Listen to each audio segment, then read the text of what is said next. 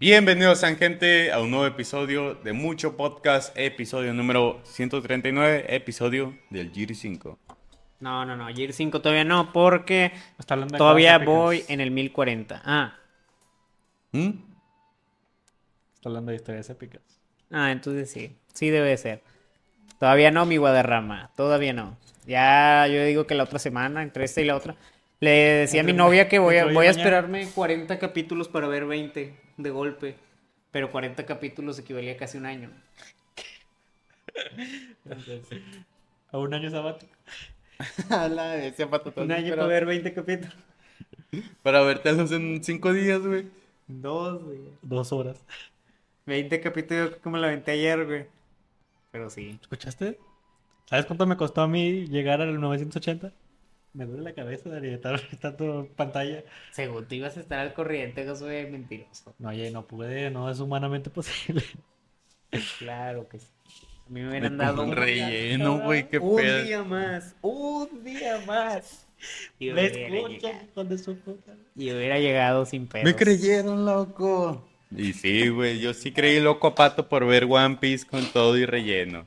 Josué, No, ¿quieres ya- dar introducción al tema ya que tú lo propusiste? Ah, sí. Ah, dale, dale. ¿Saben por qué surgió este tema?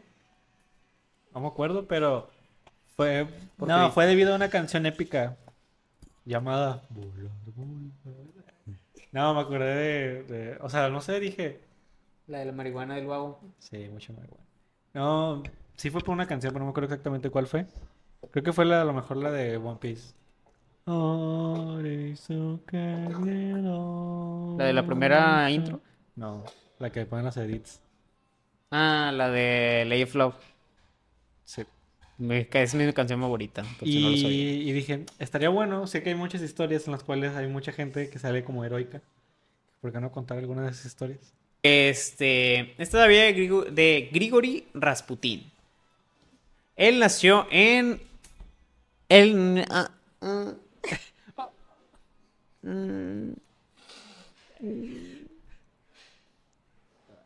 Te impregnaste, ¿Dónde Josué. nació?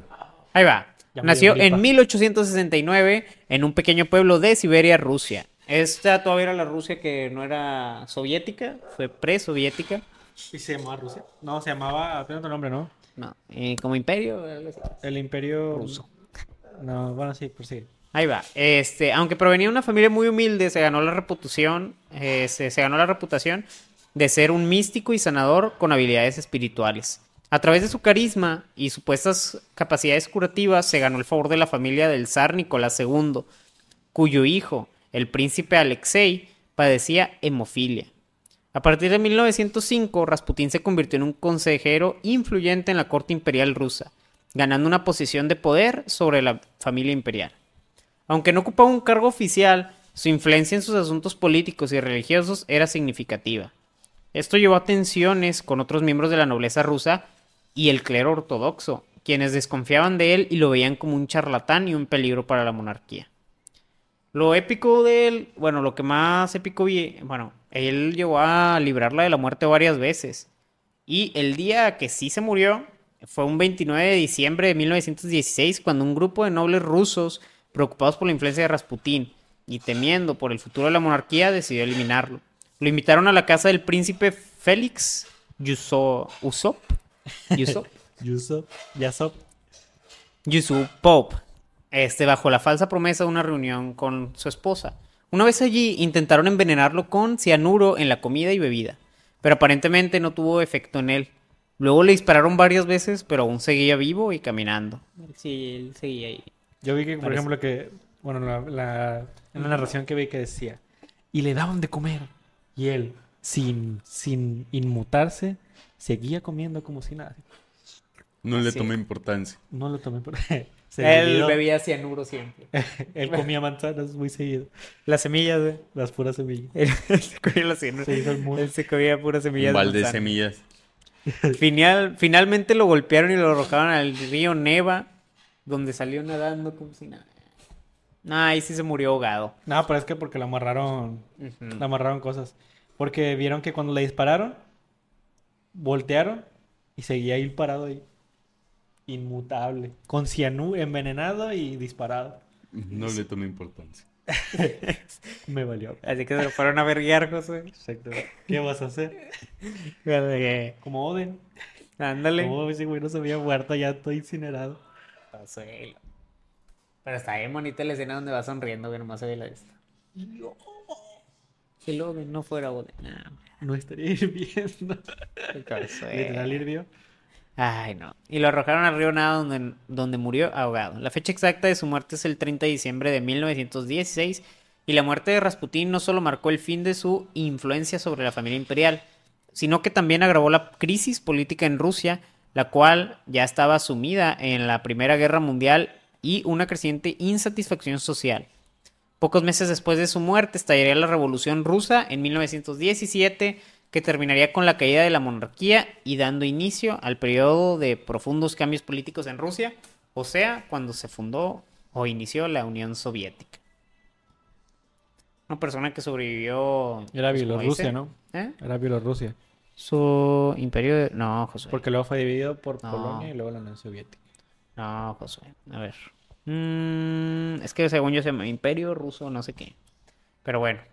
Este sí, fue un, un cabrón.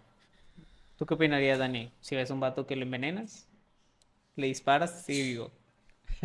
Parece una pinche rata. Güey, qué pedo, güey. sí. Un pinche cucarachón, güey. Es como el de hombres de negro. Tremendo cucarachón. ¿Es eso, Josué? Se puso a llorar. Parecería una... cu- Sí, parecía una cucaracha. La verdad es que ese vato... Pues sí. O sea, entre épico y épico nomás fue que no se... nomás no se moría. ¿Con qué matamos a este cabrón? Que nomás te tienen que dejar así, güey, como al vato de Baki. ¿Cuál? Que la cabeza y un Ah, muñonzote. ya, güey. Es que, ¿a poco no te, te lo enseñó? Sí, se lo vi. Ay, pues lo mandó, lo mandó Dani. No, Dani no mandó ese, ¿va que Yo no, Dani? mandé uno. Sí. Yo vine, con- no, porque yo vine con Dani y le dije, eh, güey, mira. eh". No, yo lo mandé por TikTok. Es que Dani mandó 30 de, de este no sé cuál era de, de- de- Ahorita ya me estoy aventando todo el lore con el vato ese que le enseñaste Dan- a este Manuel. Como él sí está viendo el anime. Está viendo la nueva Sí. temporada. Es que ya la vio. Nada más está viendo la nueva temporada que está en Netflix. Eso nada más. o sea, yo Una, no duda, bro. Dice, ¿a poco ya se va a acabar el mucho mundo? Lamentablemente sí, Andrés. El Black sí. eh. Vamos a ir a matar al dragón este fin de semana. Creo que sí, mi Andrés. Todos vamos a alistarnos para matar. Porque yo quiero matar. Bueno, luego lo matamos. Hoy- eso lo Ay, podemos hacer hoy. Eso no va a pasar. Eso eh. lo podemos hacer hoy en la noche. de hecho. Ahorita. Exactamente. Como cuando este Brian Cranston le preguntan que qué decía como de joven. Y siempre cuenta la historia de que cuando antes de ser actor trabajaba en un lugar que su jefe les caía mal y que todos hablaban de la manera en cómo podían matarlo. Y que había un vato que decía que realmente no lo decían, o sea, no lo decían broma. Porque él lo lo decía mató, en serio. Porque después cuando sale él, le dan la noticia que lo mataron. Y como él y su hermano se habían ido de la ciudad, justamente días después de que lo, había- de que lo habían matado, los persiguieron a ellos pensando que, o sea, como sospechosos. Y luego siempre que voltea, termina la historia, siempre que voltea dice, y lo agarraron, y luego, no, nunca lo agarraron. Y sonríe a la cámara. ¿Es la que estaba con este Jimmy Fallon o no? Es que lo cuentan en muchas entrevistas. Pero yo vi en varias donde contaba la mismo fragmento. O sea, son muchas entrevistas contando la misma historia y nada más iban cortando los fragmentos cronológicamente. Están buenas la historia. Brian Cranston es, Es- un. está es un inspirado en la película de Quiero matar a mi jefe. Quiero matar a mi jefe.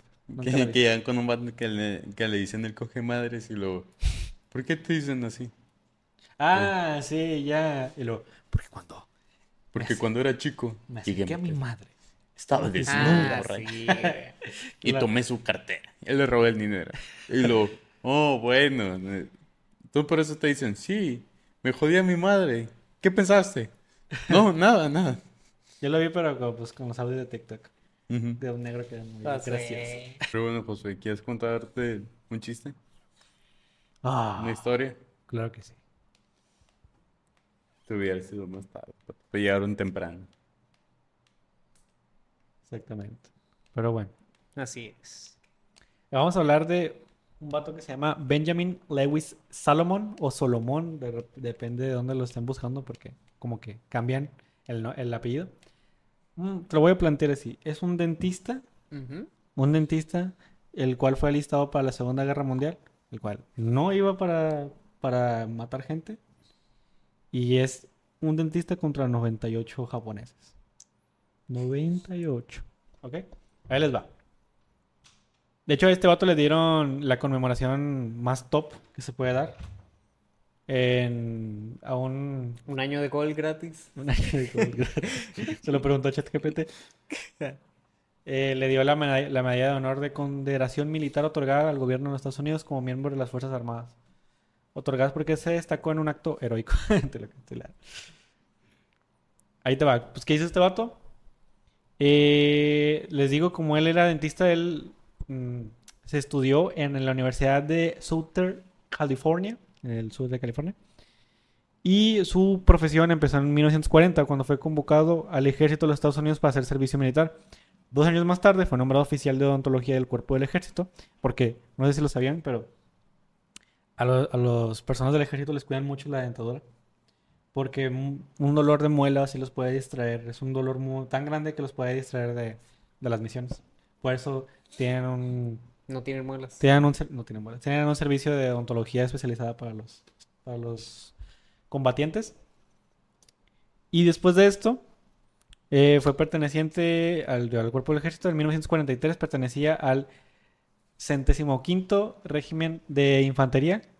Y en el veintiagésimo, no, 20, no, ¿qué se? Du- no me acuerdo cómo se dice. Pero la 27 Dis- División de Infantería en 1944 fue nombrado capitán. Ahí les va. Ahí les va lo heroico que pasó. En julio de este año, del 44, le tocaba reemplazar a un cirujano del segundo batallón que había sido herido. Y él se encontraba en Saipan, Islas, María, Islas Marianas. Los japoneses invadieron el hospital donde estaba trabajando, eh, en el cual fue el lugar de su muerte. Con el avance de su batallón se sumaban continuamente heridos y debió establecerse en el hospital de campaña próximo al frente de la lucha. Haz de cuenta que donde él se puso, a 50, a 50 yardas estaba el- la línea de guerra. Total que los japoneses llegaron y fueron un asalto sorpresa. Y pues las personas de primera línea no estaban preparadas y pues empezaron a matar a diestra y siniestra. Cuando llegaron a- al hospital, bueno, al- como a las carpas, ya ves que tienen en las, en las guerras, en la carpa, vieron que las personas a los que estaban atendiendo más adelante les empezaron a matar. Y luego empezaban a llegar por las carpas de, de a los lados y este vato sacó una, una pistola, no me acuerdo si era un rifle o una pistola, y empezó pa, pa, pa, y empezó a matarlos a todos los que llegaban. Total que no dejó que, mientras seguía suturando al, al vato que estaba Verga, güey. porque digo que sí era odontólogo, pero en ese momento eh, tomó la posición del cirujano que, que estaba, porque se había herido. Total que llega, siga pasando esto, ta, ta, ta. Y en eso empieza a decir, llévenselos, llévenselos. Llévense todas las personas que están, o sea, que están heridas y todos los médicos váyanse y yo me voy a quedar a, pues, a franquear. Total que se pone el vato y, ha- y había una ametralladora de esas que estaban Empotradas. Ajá, que ya están fijas. Total que agarra. ¡Pum! Ta, ta, ta, ta, ta, ta, y empieza a masacrar. Tiempo después, cuando los estadounidenses llegan a. Pues a por el. a por la zona. Por el frente. Lo toman otra vez y ven el cuerpo de este vato. Con rodeado de 98 japoneses. Y su cadáver se contaban 76 heridas. Verga, güey. Ah, Sí. sí, sí se murió. ¿Eh? Sí se murió en ese ataque. Sí, lo mataron. Porque pues era so- eh, literal le aplicó el de ustedes para, para mí solito. Y luego. Total que se echó a 98, a 98 güeyes. Más aparte que todavía se dice que la, o sea, después de la autopsia que le hicieron, no lo mataron los balazos, lo mataron ya cuando lo, lo empotraron con las bayonetas. O sea, le dieron como 24 balazos, él seguía vivo disparando y no fue hasta que llegaron las bayonetas que lo mataron. No. Se decía que, bueno, hay muchas. No sé por qué había otro lugar donde había visto en un TikTok. Bueno, no me acuerdo si era en un reel de YouTube, no sé, algo así. Un short. Que decía que cuando llegaron lo habían visto que estaba, según todavía respirando, muy mal herido. Pero según reportes oficiales, realmente no. O sea, cuando llegaban sí ya estaba muerto. Está, qué cabrón, la verdad. O sea, un dentista se echó a, a, a 98 güeyes. Un solo contra squad. Ajá, exactamente. Un Mi solo- compa el que jugó Free Fire. Exacto. Y luego el vato no le querían, bueno, siempre lo, o sea, se le reconoció como un héroe. Sin embargo, no sé si sabían, pero en Gine, bueno, en los tratados de Ginebra, eh, no se les puede dar medallas de honor. Aparte, bueno, no se les puede, eh, no pueden portar armas y aparte no pueden matar a gente, las personas de los servicios médicos, de los militares. aunque estén especializados para ellos.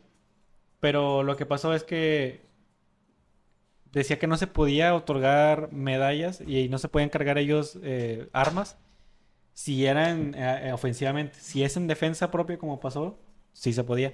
Y no fue hasta 2002 que le dieron la medalla de... Bueno, Mm. ya post-mortem, ¿verdad? Que le dieron la medalla de, de acto heroico a, a este... al señor Benjamin. A Benji. Button. Benjamin Button. Sabe que cabrón, la verdad. Mm, Yo la verdad, sí, cuando encontré puros datos, cuando puse historias épicas, nada más salían puros de guerra. Como el vato, el oso, el que se llama Wartler. ¿Ustedes lo han visto? Mm-mm. Que era un osito que se encontró, que le compraron a un niño. Los vatos de la guerra, creo que, ¿de qué era? De la Unión. No, bueno. Sí, pero o sea, era de la Unión Soviética, pero de un país. Ah, Allá. no, no es cierto, es de Polonia, güey. Sí, Es sí, de sí. Polonia. Era polaco, el, el oso. Total que lo entrenaron. Y lo entrenaron para que les empezara a ayudar en las guerras. Y se ascendió, lo ascendieron a cabo. y el vato veías un oso así corriendo con, con cargamento atrás. ¿Qué pedo, güey? Sí, el Con vato. armadura de samurai. No, el vato entregaba. Sí, Dani. El vato entregaba municiones en. en- mientras estaban así disparando. El vato corría por los campos a entregar municiones a los otros. a, a los otros batallones. ¿Qué te estás disparando y luego ves un oso? Pedo, güey. Un animalote así de lo nada. Sí. Este, eh, bueno, ¿Y me- mataba gente o no? ¿O Eh, era pacifista? No, él era más como de entregas. Era un pacifista. Era un pacifista. Sí. No, ¿han visto lo de este, lo de la guerra contra los emus de No. Australia? No.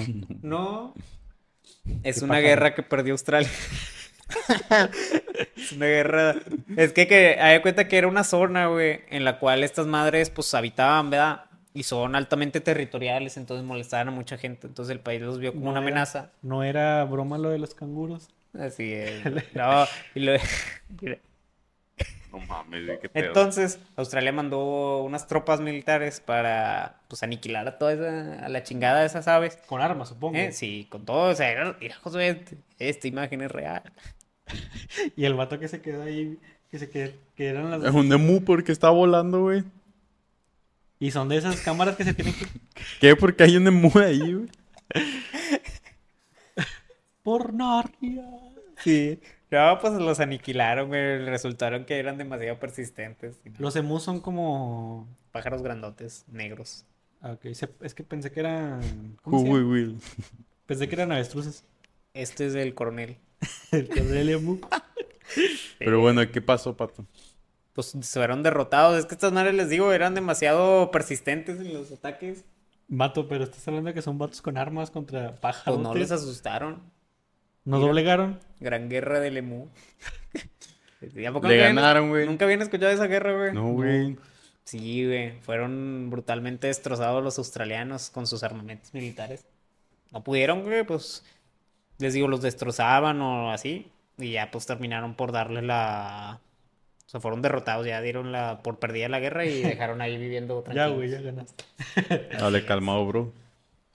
Porque no han bombardeado, ¿no? Así. O sea, A los emus, güey. Quieren que se hacen todo su pinche armamento en unos pinches pájaros. Vato, pues ya viste que no te pudieron ganar con armas. Pues sí, fíjate, pero pues, o sea, por eso perdieron también. O sea, ya no querían, mira. Los delirantes. La Commonwealth de Australia versus los emus. Fuerza. Dos machine guns. O sea, dos máquinas de guerra. 20 mil pájaros. 20 de la... ah, ¿Cómo eran las...? 12 Esta más madre. pájaros. Es, que es casualidad. Ah, creo que... Consecuencia. Lo, no, la- lo que perdieron ellos. Ganaron Ahí. 12 pájaros, güey. Y ellos perdieron... Y has perdido la dignidad. Y ellos perdieron la dignidad.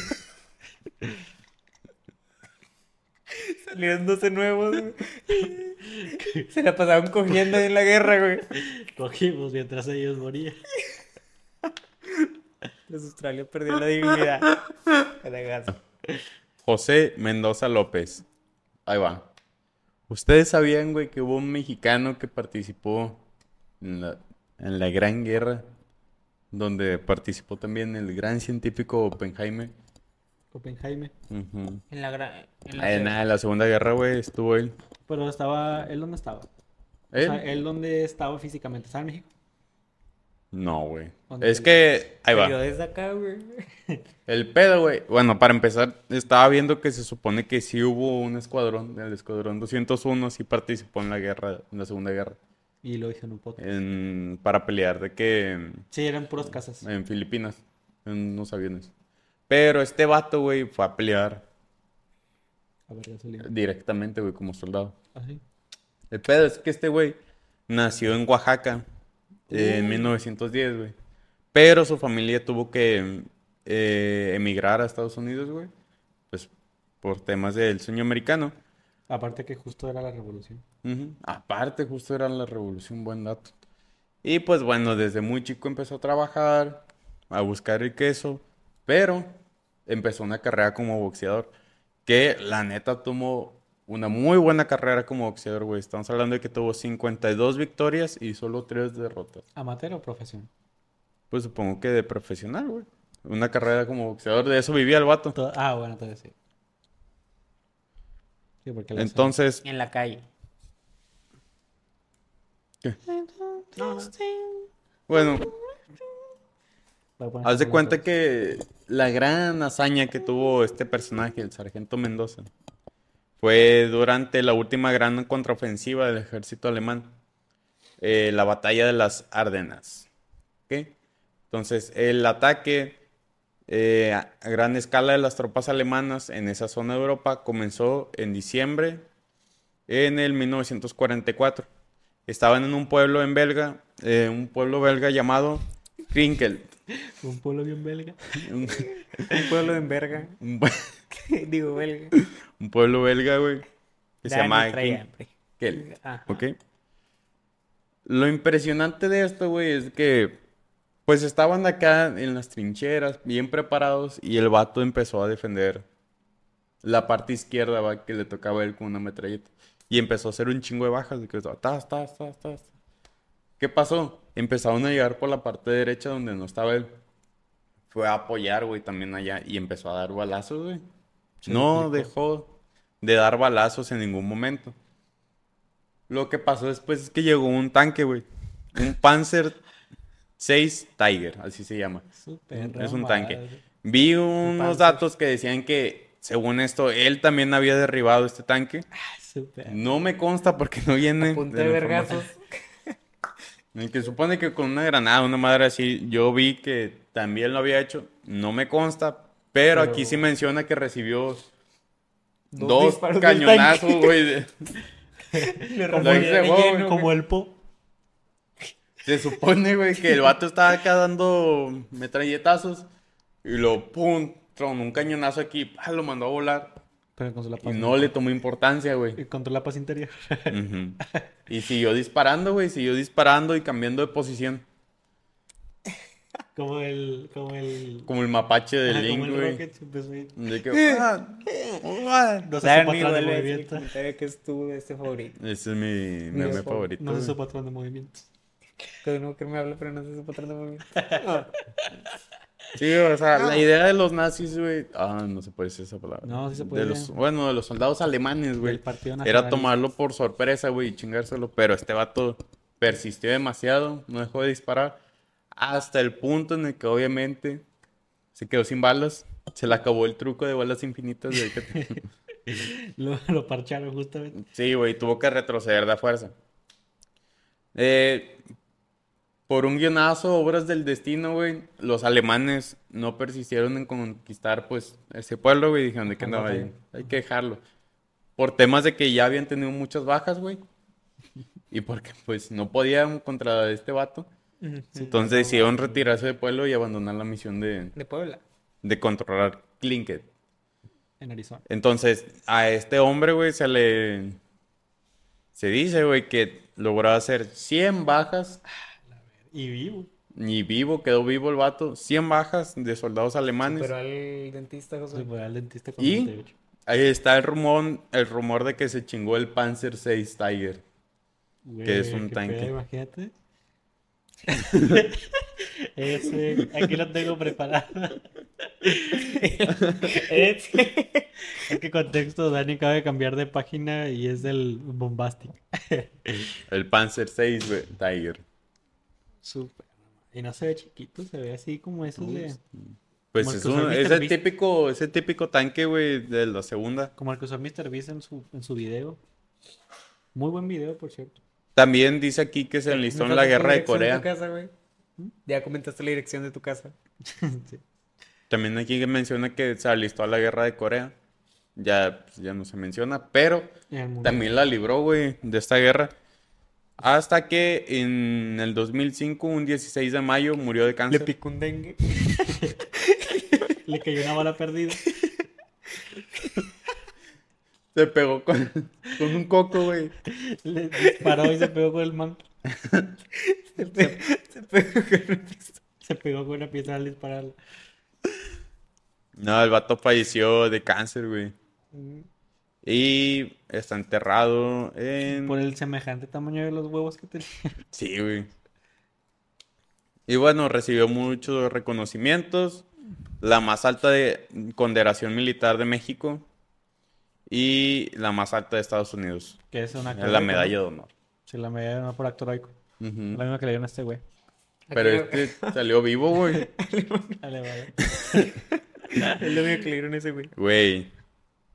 Está muy cabrón, güey. Ahí va. No, la neta, este vato. Sí lo había escuchado, se lo había visto también en Facebook. Hecho, este mismo post tiene mi like. Probablemente. y como, güey, como cuando Dani me dice, mira qué buen momazo compartido. Y luego le da para arriba y "Ve, soy yo. Sí, Dani. Yo lo Curiosamente acabo siempre compartir. Pero nunca le da like ni me divierte. Eso me duele. Dani. Y lo pasas de. Ya cuando me agarre uno de José, yo sí le pongo ahí. Ya que digas. Un like, me encanta. Mm, mm. ¿Qué te voy a decir? El Panzer, güey, 6 Tiger.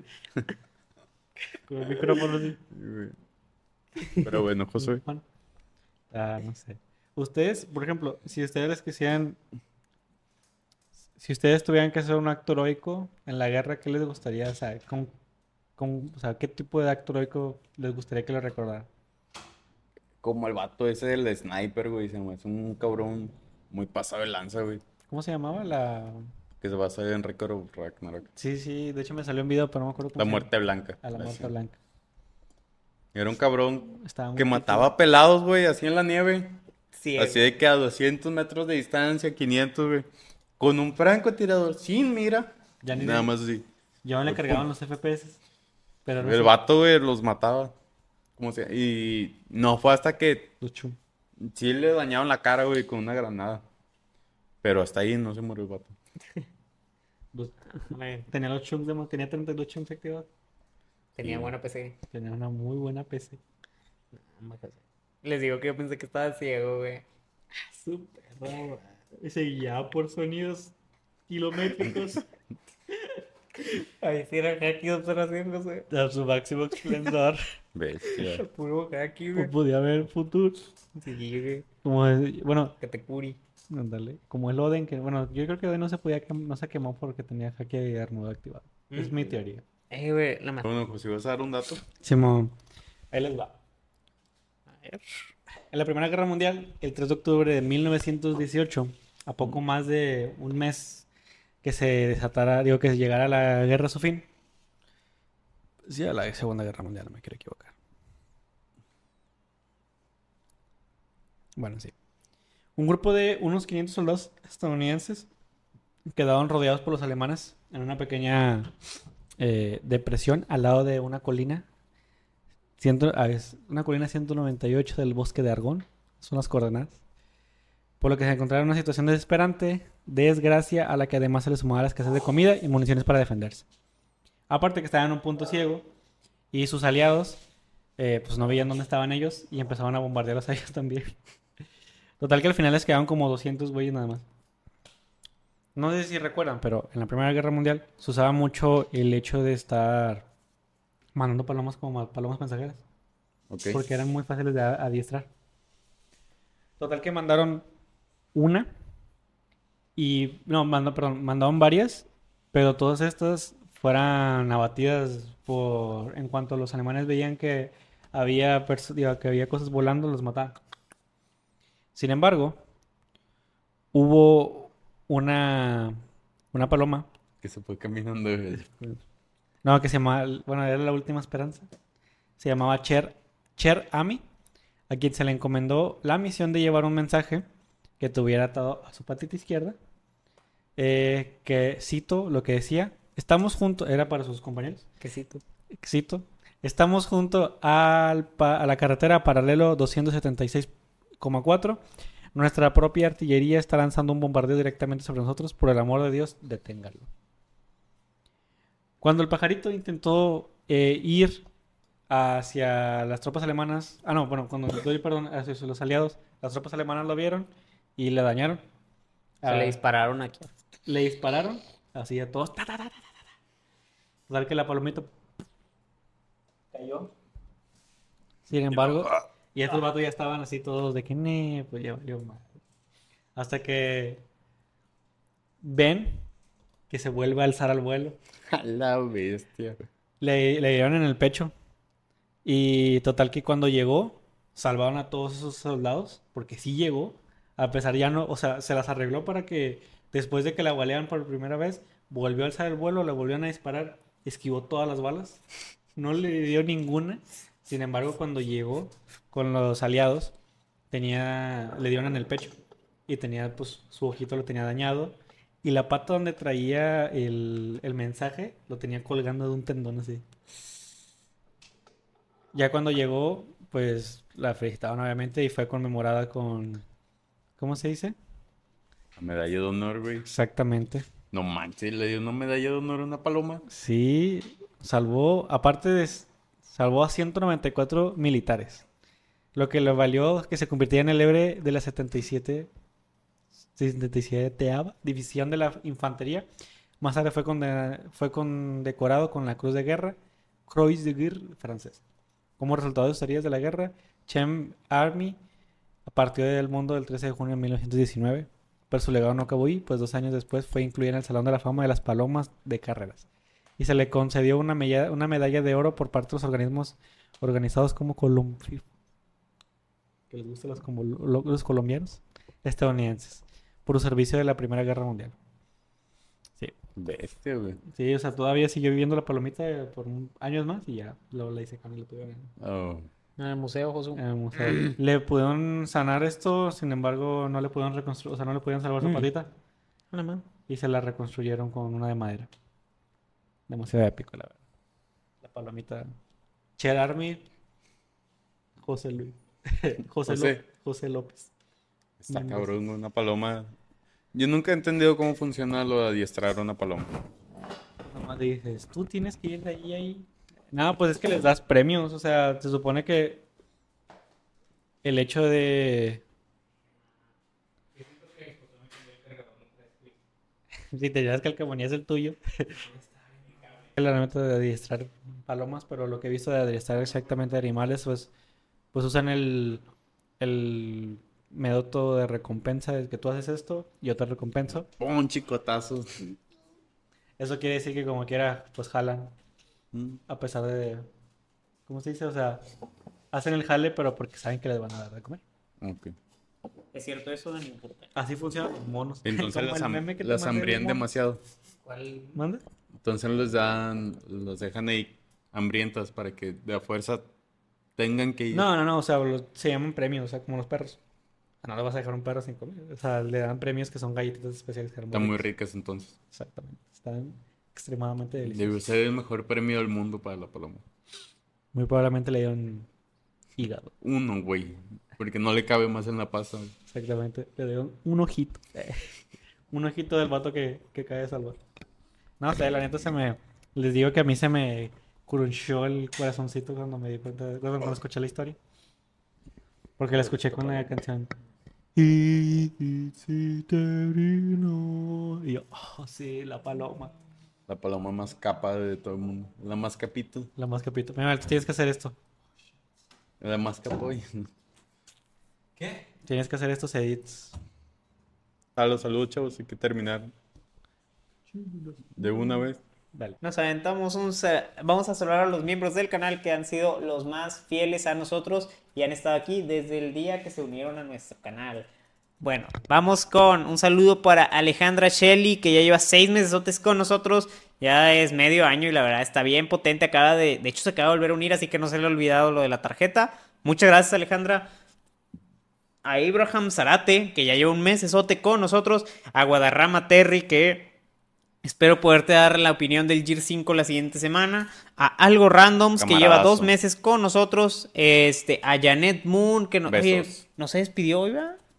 Creo que no. No sé si ya se fue. ¿Eh? No sé si ya se fue. Como que ya sigo. ¿Ya te fuiste, Moon? es que, bueno, es que suele hablar mucho y ahorita ya no hablo. Pero bueno.